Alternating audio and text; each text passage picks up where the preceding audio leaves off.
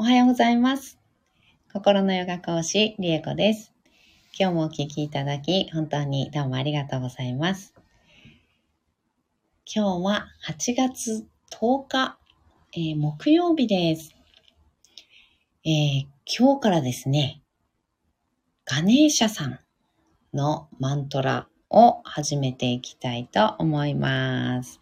なほさん、おはようございます。アゲインです。おはようございます。アゲイン。よろしくお願いします。えーっと、そう、き昨日、昨日で学びのマントラが21日間終了しまして、えーっと、今日からガネーシャマントラを唱えていきたいと思います。21日間ですね。で、えーガネーシャマントラは短いマントラなので、えっ、と、短いマントラは14回だったかな？唱えてましたよね、私ね、確かに。うん。えー14回唱えていきたいと思います。うんうん。お？うん。なほさん。え、わーめちゃくちゃ変容起きてました。ん？ん？何の変容かな？あの、合宿の方の、あれですかね。今びっくりした。うん。えー、なほさん、ガネーシャ唱えてくださいと、りえかさんに言ってたんです。頭の中で、おー、そうなんですね。あー、そうだったんだ。ちょうどガネーシャにしようって思ってました。うん、昨日、おとといだったかな昨日か。昨日ですね。昨日、最終日に、ああ、じゃあ次はガネーシャにしようと思って、昨日の最終日に、あの、発表して、ガネーシャにしますって言って、うん、ガネーシャ唱える、その、ガネーシャの説明とかね、ちょっと昨日もさせていただいたんですけど、うーん、ヤホさんびっくりです。よかったよかった。届いてました。なんかピーンと来て、あ、ガネーシャにしようっていう感じでした。ナオさんすごいね。すごいですね。思ってたんだ。そうなんですね。ああ、ずっと言ってたんですね。そうだったんだ。よかったです。届い、届いてます。よかったよかった。で、このガネーシャさんっていうのは、あの、日本で多分、インドの神様の中では日本で一番ポピュラーな、有名な神様だと思います。えー、頭が象の、体は人間の形、頭は象の、あの、神様なんですけど、よく、象、あの、象って、あの、銅像ね、銅像の像とかで、あの、インドのカレー屋さんとかに割と、あの、頭がね、象のね、で、あの、あぐらをかいてたりね、座禅組んでたりする、あの、銅像とかがね、割とインドカレー屋さんとかのお店には飾ってあったりすること結構あるんですけど、うん。あの、あとは、かの有名な、あの、夢を叶える像だっけ？ね、本ありますよね。うん。あの本の、あの、に出てくる象さんいますよね。あれはガネーシャさんをモデルにしています。うん。ガネーシャさんがいろいろね、関西弁でね、お話をして、いろんな、あの、まあ、面白い、面白おかしく、でも真理というかね、あの、夢の叶え方じゃないけど、そういったようなお話をね、してくれるような本なんですけど、うん、あの本に出てくるゾウさんは、あの、ガネーシャさんがモデルになっております。で、それがね、ドラマ化したっていうふうにも、なんか昨日お話、あの、ありました。ちょっと初めて私知ったんですけど、うん。古田新太さんが主演なのかな？うん。のガネーシャ役でね、古田新太さんが出てらっしゃるそうなんですけど、うん、その、ドラマもあったりするので、割と日本では、割とっていうか一番ぐらい、あの、インドの神様の中では一番日本で有名な神様でありまして、で、そのガネーシャさんっていうのは、えー、シバ神、破壊と再生の神、えー、インド三大神とかって言われている、えー、一番こう、まあ、トップのというかね、うん、一番有名な神様3人いらっしゃるんですけど、その中のお一人である、えー、破壊神、破壊と再生の神様のシバ神の息子さんなんですね、ガネーシャさんはね。うん、というような、えー、間柄でございます。で、このガネーシャさんは、群衆の神とも言われていて、こう、神様っていうよりは、うん、神様なんですけど、なんていうかこう、庶民的なっていうのかな。うん。庶民的な雰囲気であったり、うん、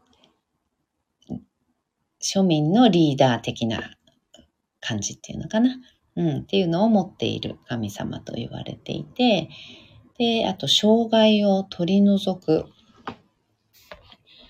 神と言われています。うん、群衆の神、障害を取り除く神というふうに言われていて、で、この障害っていうのは、えなんで障害を取り除く神なのか？と言いますと、うんと、このガネーシャさんはもともと生まれながらに頭が象だったわけではないんですね。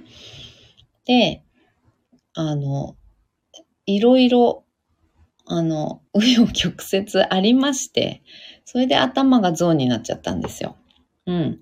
なので、そういった意味では、えー、体にね、障害を持っている、あの、神様なわけです。なので、うんと、群衆に寄り添い、障害をこう取り除いていく。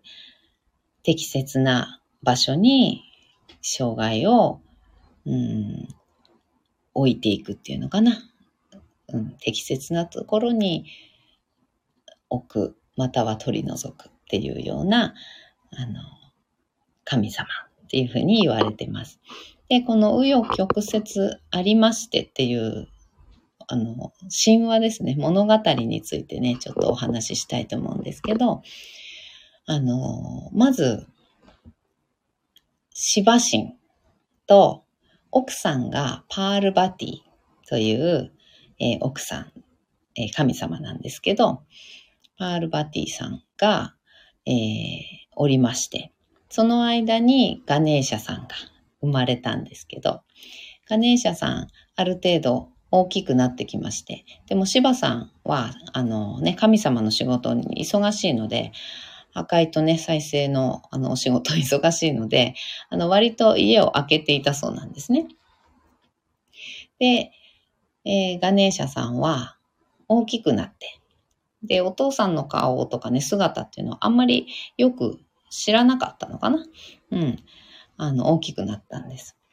そして、まあ自分のね、あのお父さんがシバシンということはもちろん知ってるんですけど、あの、知らなくて。で、ある日、えー、パールバッティさんお、お母さんですね。お母さんがお風呂に入るからって言って、ちょっと誰も来ないように見張っててちょうだい。で、誰か来たら、もう絶対入れないでねってガネーシャにお願いして、お風呂に入ったんです。で、ガネーシャさんはお風呂の番をね、誰も入ってこないようにお風呂の番をしていました。そこにしばしん、お父さんが帰ってきたんです。で、入れてくれと、まあ言ったわけなんですけど、ガネーシャはダメですと言って、で、いやいや、いや入れてくれよと。いやいや、絶対に入れません。ダメです。っていう押し問答がありまして、で、ガネーシャさんはお母さんの言いつけを守って、もう誰も入れなかったんです。それがお父さんだったんですけど、入れなかったんです。一生懸命ね、拒否をして。で、そしたら、シバシンが怒り狂い、ガネーシャさんの首を跳ねてしまったんです。バーン破壊の神なのでね、あのパーンって首を跳ねました。で、そしたら首がどこかに飛んでいってしまって、すごい勢いでね、跳ねたので、バーンと飛んでいってしまって、どっか行っちゃったんです。そしてそこにパールバティさんがお風呂から上がってきて、キャーなんてことするのあなたとなったわけです。息子になんてことするのってなりまして、で、慌てたシバシンは頭を探しに行ったんです。再生しようと思って。うん。再生できるのでね。で再生しようと思って頭を探しに行きました。もう全然一向に見つからずに、あ、どうしようと。なったところに、えー、小僧がいました。象ね。うん。パオンの像ですね。が、歩ってました。もう仕方ない。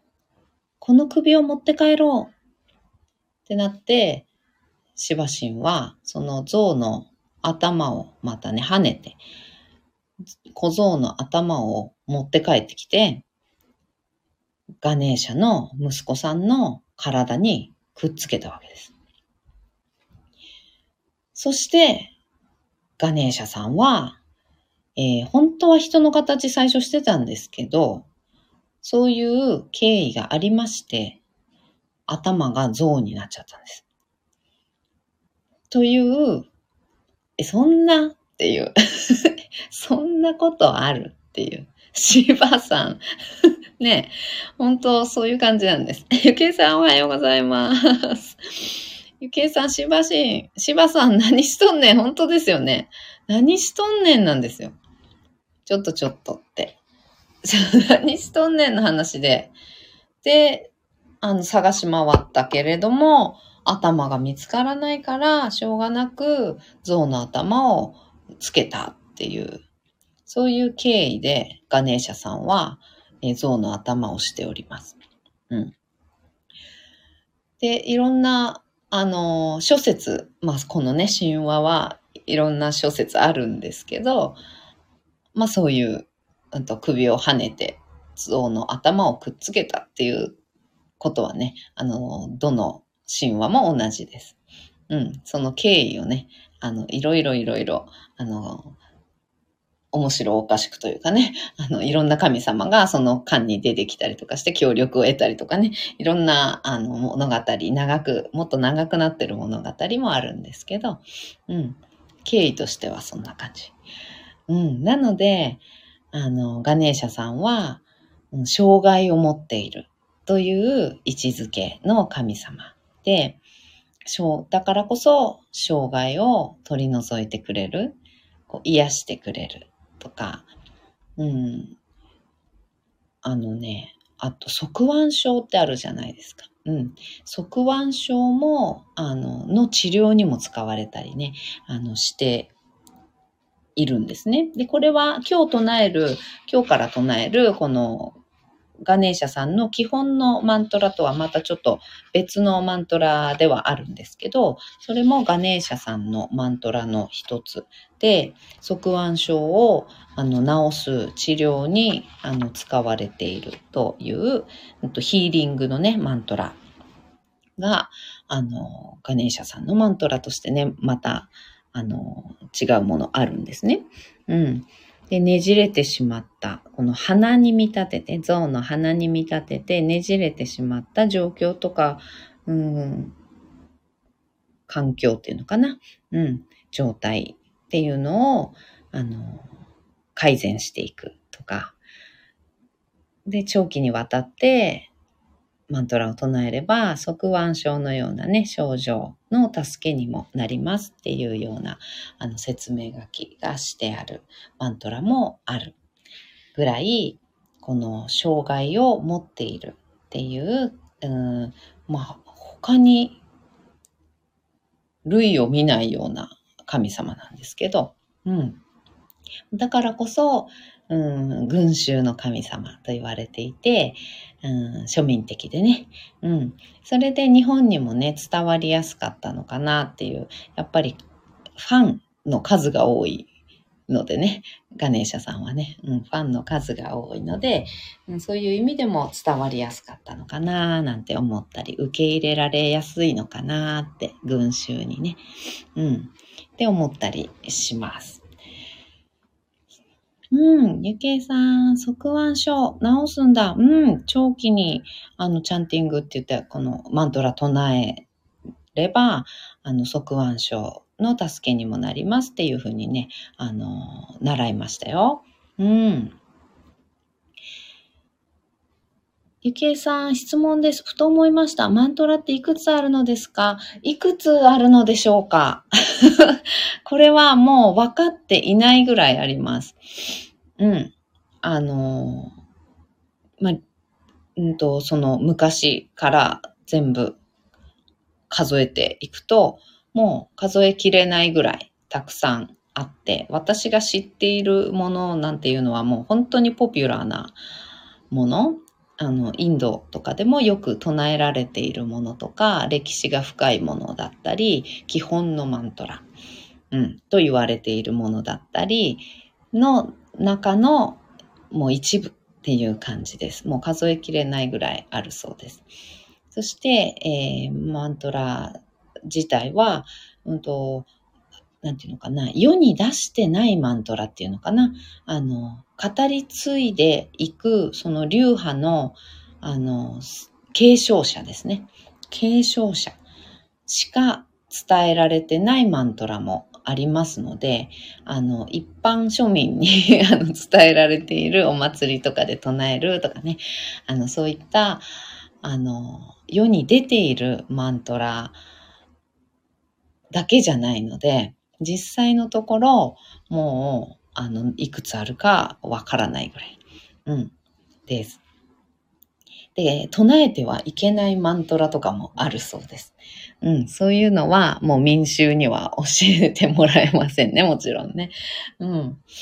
あの、継承者だけが知るマントラとか、うん、の中にはね、唱えていけない唱えてはいけないマントラもあるそうです。ほんとね、ラピュタでね、出てくるね、あの、バルスみたいですよね。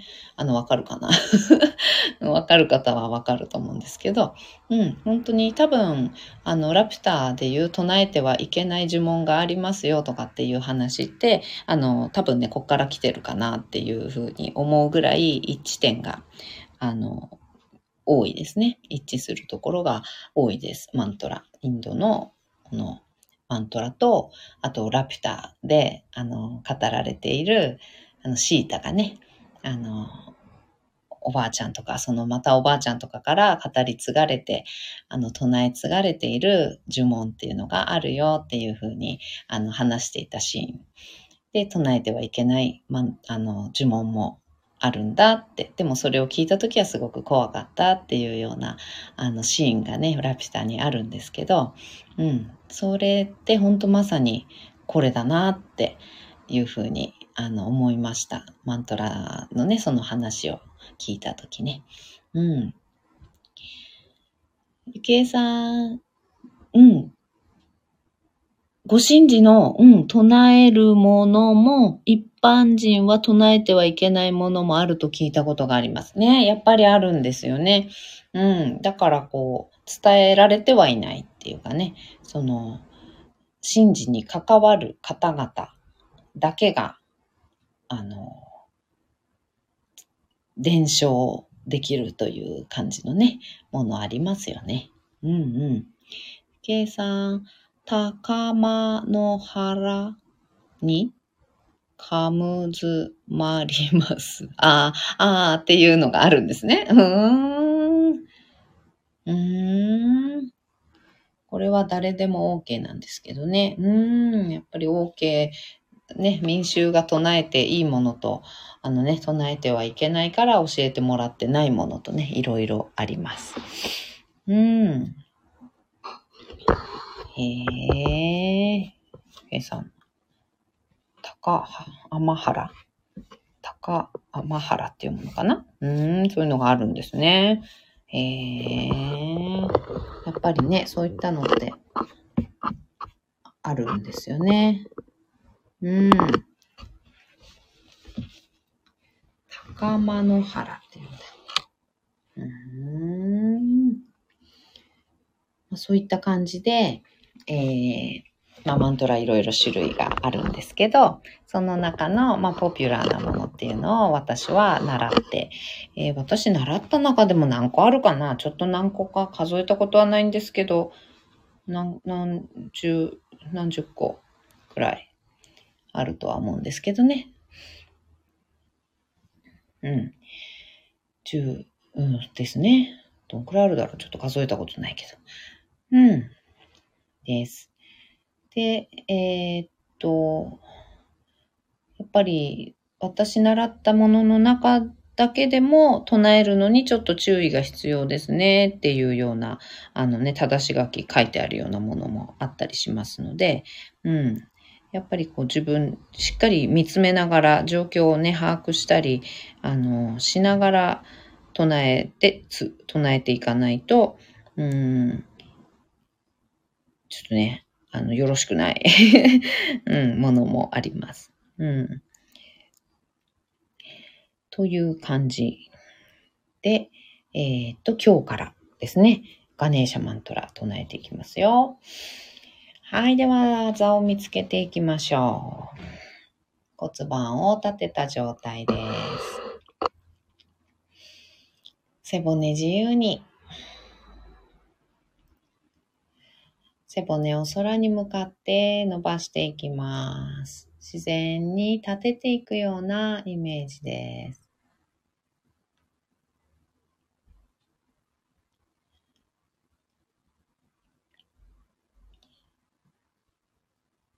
背骨の一番てっぺんに頭を乗せます。肩の力を抜いて目をつぶったら大きく息を吸いましょう。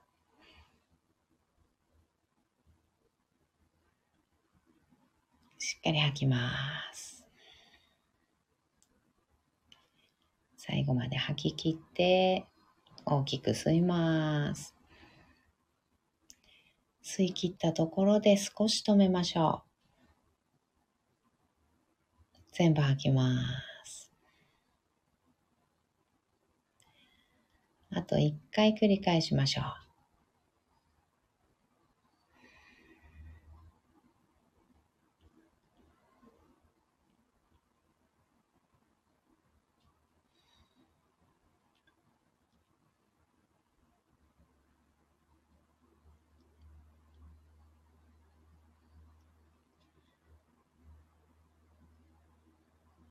はい、では、ガネーシャマントラ14回唱えていきます。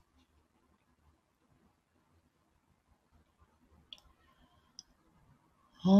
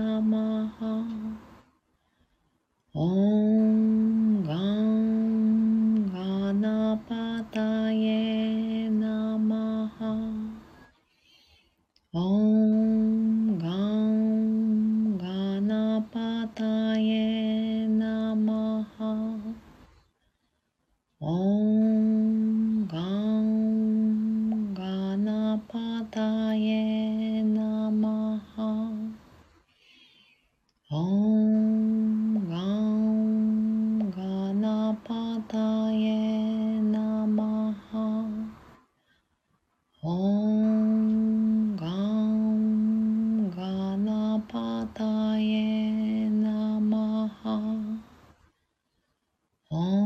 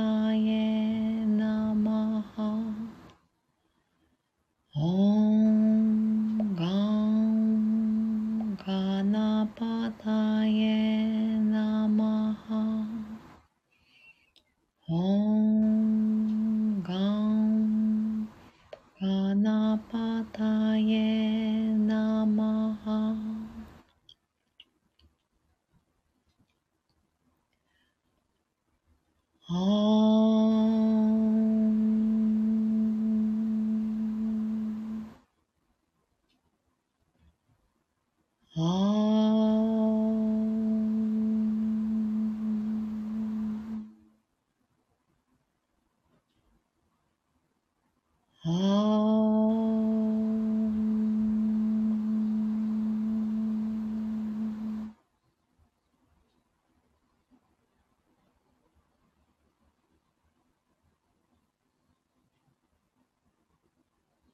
のまま3分ほど瞑想を続けましょう。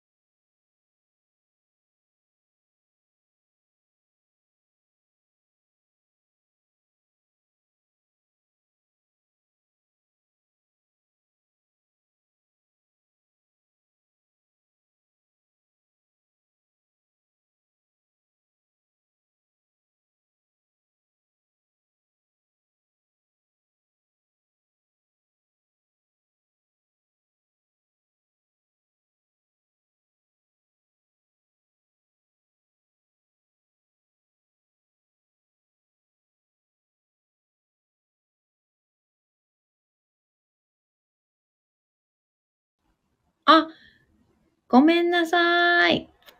無音になっていました。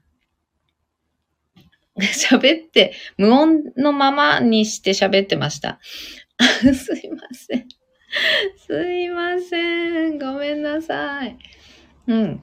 えー、勝手に、そうですよね。長いな、長かったですよね。すいませんでした。えー、勝手に喋って終わろうとしていました。説明をしていたところでした。失礼しました。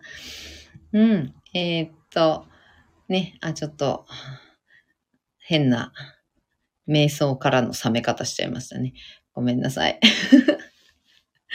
えっと、何喋ってたんだっけ？ガネーシャさんのマントラについてね、あの、ちょこっと、あの、余談を喋ってました。えっと、群衆の神様ということで、あの、この、うんと、音は、なんか柔らかいとか癒しみたいなね、あの感じでは割となくて、ガネーシャさんは割とヒーリングのマントラだったり、うん、ね、障害を取り除くっていう意味で、あの、なんか柔らかい感じなのかなっていうね、優しい感じなのかなと思いきや、あの、割とガーとかね、ガンとかね、そういう音が結構あって、うーん、なんだろうな。やっぱり強い印象っていうのかな。うん、っていうのも、あの、感じられると思います。やっぱり障害を、あの、取り除くっていう、あの、強さっていうかね、そういったのも、あの、感じられるようなね、音かなっていうふうに思ったりしています。で、えっ、ー、と、このマントラは、あの、伝統的なね、唱え方しておりますけれど、あの、インドの方では割と、うんと、キールタンに近いような感じとか、あの、もっとカジュアルにノリノリであの、唱える音楽に乗せてみたいな感じでね、ノリノリで唱えるような、あの、キールタンもね、結構あったりするみたいです。うん。私もキールタンで、この、うんと、マントラをね、キールタンにしたものを習ったりしたんですけど、うん。ノリノリな感じです。うん。やっぱりね、群衆の神様って言われるだけあって、そういったような、あの、唱えられ方もしてきたんだなという感じです。うん。うん、なおさん、なんだかお香のような、うん、こう、お、効能があるマントラのような気がします。おー、なるほど、なるほど。うーん。あ、ゆけいさん、何々って、ね、何々、本当ですよね。あの、喋って、勝手に喋ってました。無音の中で。うん。なおさん、ガナーナーってやつを私は知ってますが、うん、なんだろう。それはキールタンですか？ちょっと、ちょっと、ちょっとわかんないですね。ガナーナー。ガナーナー、なんだろう。キールタン、私が習ったキールタンのは、このまんまですね。あの、セリフというか、歌詞というかね。あの、このマントラ自体のあの、言葉は変わらないです。言葉は変わらず、音、音楽、うん、に乗乗せているだけで、えー、セリフというか、お、うん、は変わらないですね。うん。という感じです。かなーなーは何だろうなでも、うん、ガン、ガンは、あの、ガネーシャの音なので、ガネーシャ特有、ガナーナームドーバちょっとわかんないですね。ちょっとわかんないですね。ごめんなさい。ガナーナーム、ガナーナームドーバドーバ？うーん。ドゥルガーじゃないしなドーバーちょっとわかんないですね。カタカナだとちょっとわかんないですね。うん。ガナパティム、ガナ、ガナパティムハバマヘガナパティム、ガナパティム、ハバマヘわあ、ちょっと私知らないと思います、多分。うん、私知らないものじゃないかな。うん、多分。パティム、ハバマヘ、うん、ハバマヘ、ガナパティム。ガナパティムは、でもガネーシャっぽいですね。ガネーシャの違うマントラっぽい感じはしますね。うん、ガがついてるものは割と。そうかなどうだろうなちょっとわかんないですね。うん。はい。ではでは今日はこの辺でおしまいにしたいと思います。うん、カタカナ表記難しい。本当ですよね。もうカタカナ表記だともう違う音になってしまって、ちょっとわかりづらくなっちゃいますよね。どうしてもね。うん。はい。ではでは今日もお聴きいただき本当にどうもありがとうございました。今日も進化を一緒に生きていきましょう。ではまた。バイバーイ。